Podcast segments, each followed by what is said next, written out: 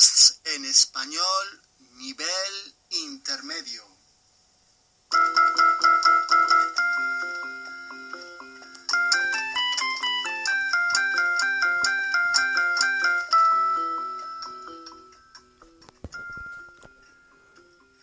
Podcast 13. Para mí, chocolate sin drogas. Por favor. For me, chocolate without drugs, please.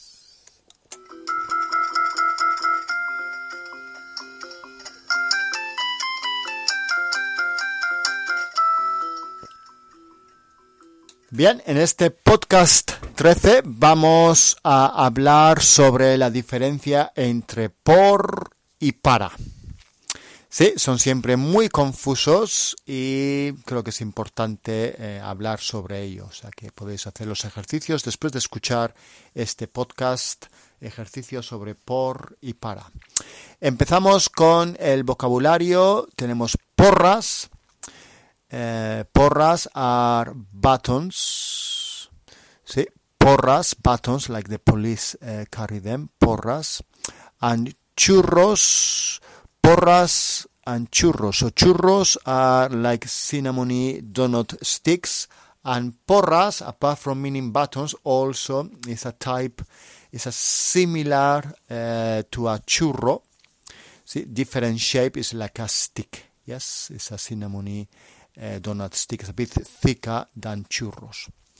Para mi gusto, for my liking, espeso is thick por cierto, by the way, por cierto, by the way, majo is nice, majo is nice or friendly.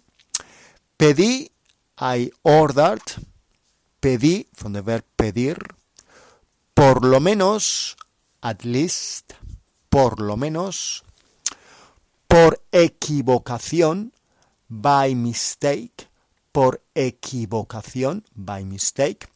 Por supuesto, of course, por supuesto. Hacer fallos is to make mistakes.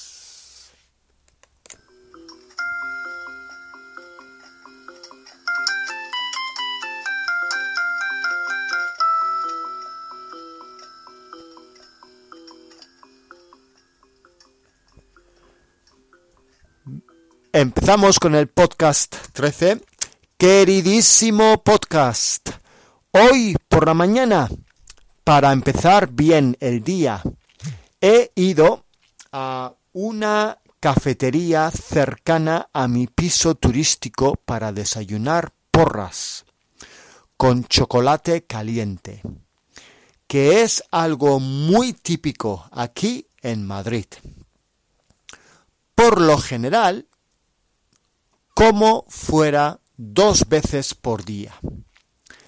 Las porras son como los churros, pero un poco más gordos. Y para mi gusto, el chocolate caliente es más espeso, chocolateado y rico que en Inglaterra. El barman era majo y nos hicimos amigos. O por lo menos eso creía yo. En vez de pedir para desayunar quiero una porra, por favor, pedí por equivocación un porro.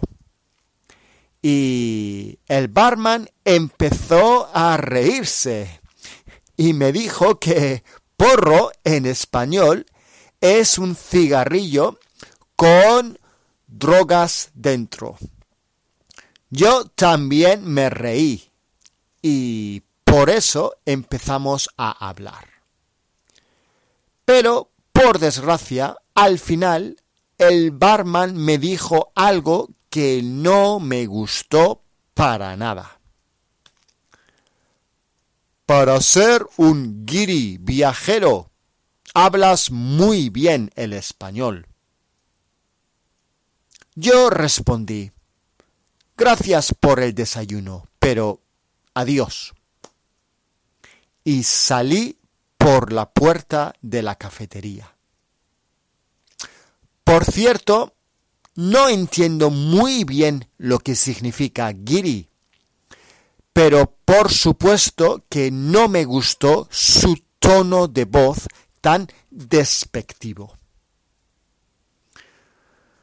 Diría que soy solo una persona que intenta hablar un idioma que no es mi idioma materno.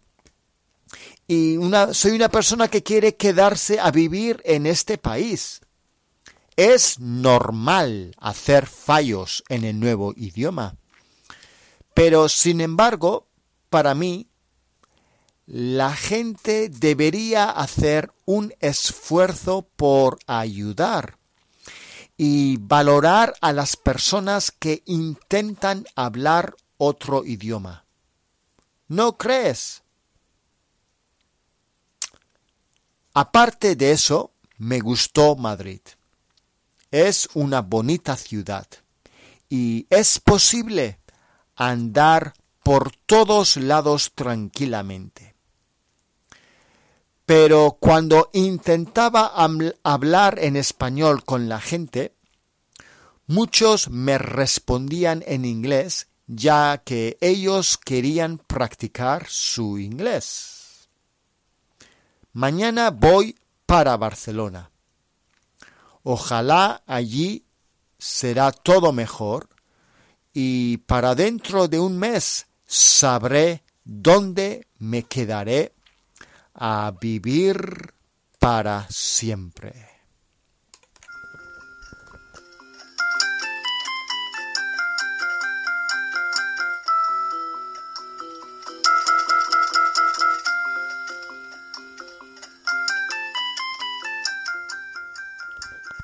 Este es el final del podcast 13. El podcast 13 es sobre un malentendido, ¿sí? Malentendido, esa misunderstanding entre porra, eh, which is like a donut thing, y porro, which is like a spliff in, English, ¿sí?